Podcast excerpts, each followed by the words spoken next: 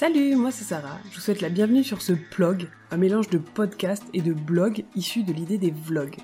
La différence avec un podcast classique? Rien n'est préparé.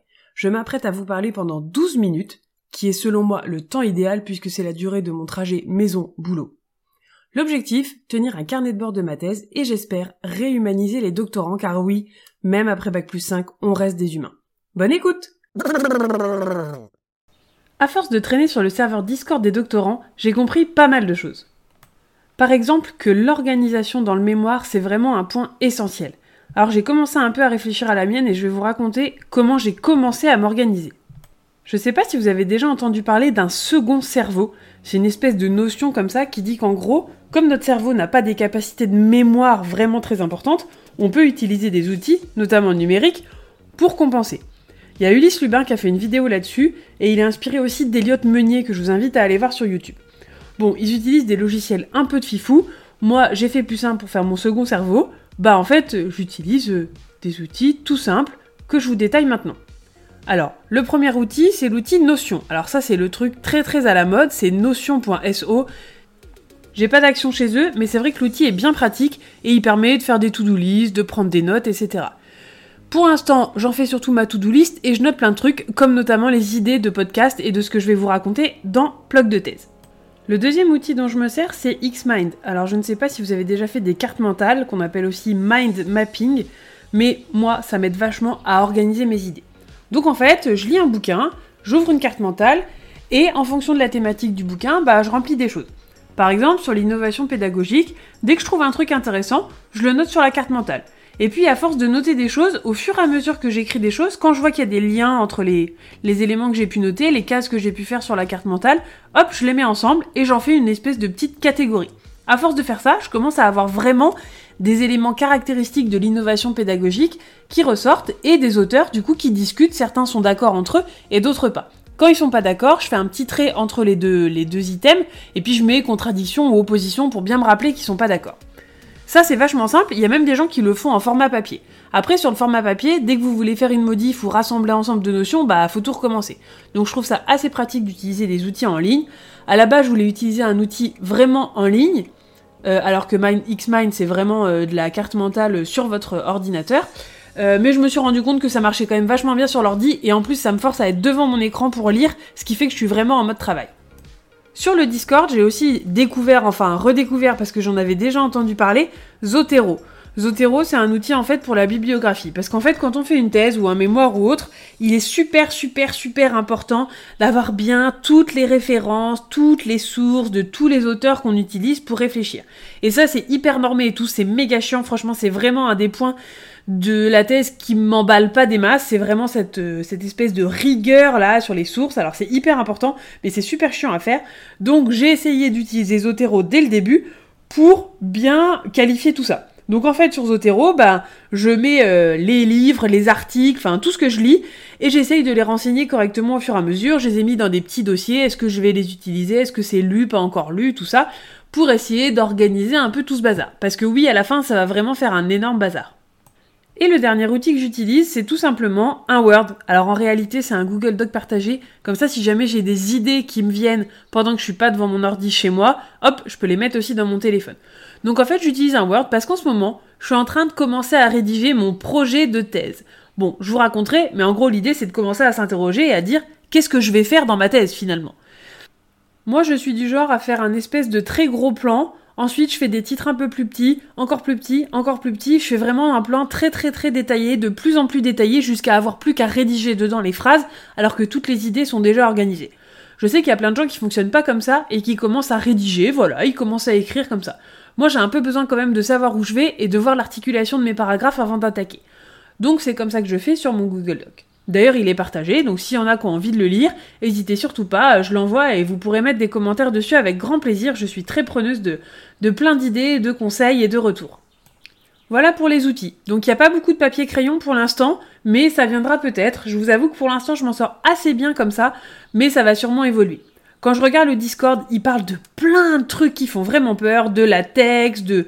Ouais ouais, de latex, vous avez bien entendu de latex, euh, de chiffres, de manip expérimentale, euh, de vision de données, tout ça. Alors euh, j'en suis pas encore du tout là, Mais ça a l'air cool et maîtriser des nouveaux outils, moi ça me fait plutôt plaisir, donc j'ai assez hâte d'en être là.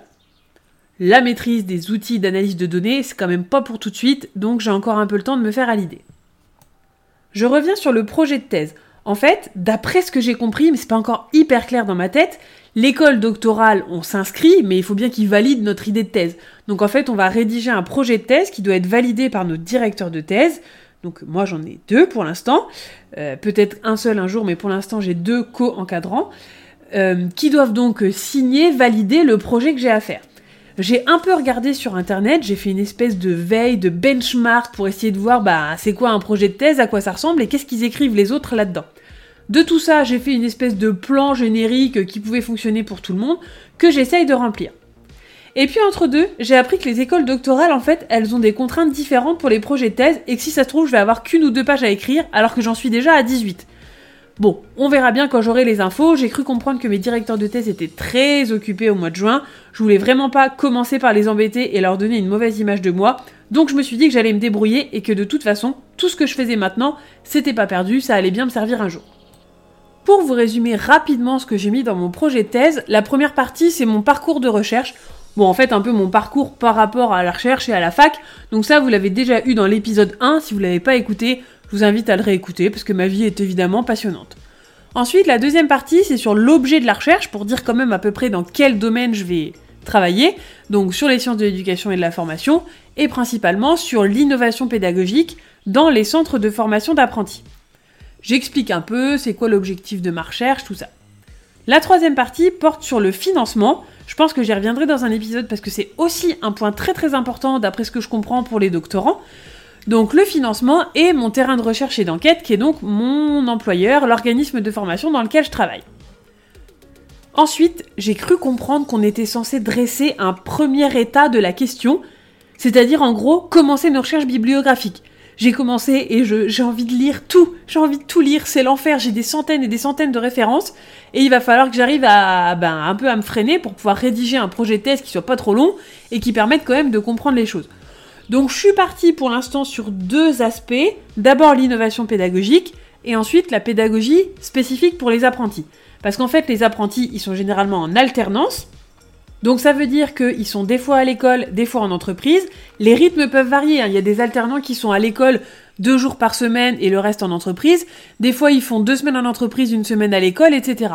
Donc on se doute bien que la pédagogie pour ces personnes-là, elle ne peut pas être la même que pour un statut étudiant entre guillemets classique qui va faire euh, six mois d'école, six mois de stage par exemple. Ils vont en entreprise, ils font des choses sur le terrain et c'est des choses sur lesquelles en pédagogie on peut s'appuyer. De tout ça, je suis censée dégager une première problématique. C'est le début du processus de problématisation. Je pense qu'on aura largement l'occasion d'y revenir dans d'autres épisodes. Mais pour l'instant, cette partie est vide. Ensuite, je parle de la méthodologie de la recherche et de l'épistémologie de la recherche. Donc ça fait deux gros mots. Pour la méthodo, je pense que vous comprenez quand même à peu près ce que ça veut dire. Mais pour l'épistémologie, je crois que je vais dédier carrément un épisode entier pour vous expliquer tellement c'est trop intéressant. Et en même temps assez technique. Donc je ferai un épisode sur ça, je pense, euh, bientôt. Parce que ça, c'est une partie que j'ai quasiment finie. En tout cas, je suis assez contente de ce que j'ai produit. Et le gros point euh, positif, c'est qu'en fait, dans cette méthode, c'est là qu'est un peu le cœur de l'originalité de ma recherche. Parce que quand vous vous lancez en thèse, on vous dit quoi? On vous dit qu'il faut que la recherche, elle soit originale. Alors qu'on a l'impression que tout le monde a déjà écrit sur tout. Donc, a priori, moi, mon originalité, ce sera plutôt dans la partie méthodologique, puisque je vais me lancer dans une méthode collaborative. D'ailleurs, je suis vachement contente d'avoir eu l'idée de ce podcast avant, parce que ça pourra peut-être me servir pour essayer de vous embrigader dans mon projet et de faire en sorte que vous collaboriez avec moi sur cette thèse. De la même manière, la méthodologie collaborative, on y reviendra, j'aurai largement le temps de vous en parler. À la fin du projet de thèse, j'ai fait une partie sur un peu le déroulement prévisionnel de la thèse, un peu comment je vois les choses sur les trois années à, remplir, et aussi les contributions que j'aimerais bien faire, parce qu'en fait, quand on fait une thèse, quand on est doctorant, il faut rédiger des articles. Alors, c'est pas l'article de blog de Amandine du 93, hein, c'est des articles scientifiques dans des revues scientifiques. Donc là, c'est un peu plus compliqué. D'ailleurs, à ce sujet, j'ai écrit un article suite à mon mémoire de master, et ben la date est passée et j'ai pas eu de nouvelles. Alors à mon avis, c'est pas très bon signe, ça fait presque 15 jours que la date est passée. Je vous avoue que je commence à m'inquiéter un peu. Je vais en parler à ma directrice de thèse dès que je peux, mais à mon avis, c'est pas très bon signe quand on n'a pas de nouvelles. Bon, peut-être qu'il faudra que je retravaille mon article et ça me ferait grand plaisir de le retravailler pour cette revue qui s'appelle Phronesis. Alors j'imagine bien que si vous n'êtes pas dans le monde des sciences de l'éducation et de la formation, vous lisez pas tous les quatre matins des articles scientifiques, et d'ailleurs c'était pas non plus mon cas avant, donc je vous jette absolument pas la pierre si vous n'avez pas du tout envie d'aller voir ce que c'est cette revue. Franchement, on s'en fiche, mais ce que j'aimerais, c'est un jour quand même avoir mon nom en bas d'un article, et puis que dans les mémoires, par exemple, de recherche de master, bah les gens ils me citent. Ce serait pas trop stylé ça? Voilà, j'arrive presque au bout du podcast et euh, du coup je vous fais une petite énigme. J'ai fait une erreur à un moment dans ce podcast, vers le tout début d'ailleurs. Euh, donc euh, voilà, je vous laisse quelques secondes pour réfléchir et m'envoyer la réponse si vous, si vous l'avez. Bon, bah en fait, j'ai dit mémoire à la place de thèse au tout début du podcast, au tout début de l'épisode. Ouais, parce que dans ma tête, je suis pas encore vraiment complètement une doctorante, même si j'ai hâte que ça vienne je vous avoue que une fois que je serai inscrite, que j'aurai validé mon projet de thèse, que tout sera signé, acté, tout ça, ça me fera beaucoup de bien parce que je me projette énormément dans cette thèse, alors qu'en fait, il n'y a pas encore grand grand chose d'officiel. J'espère que je suis pas la seule à stresser comme ça. J'espère que vous allez continuer à, écouter les épisodes parce que je prends beaucoup de plaisir à vous raconter tout ça. Et euh, je vous donne rendez-vous très bientôt pour un prochain épisode. Ah, au fait, j'ai aussi créé un compte Instagram qui s'appelle Plug de thèse.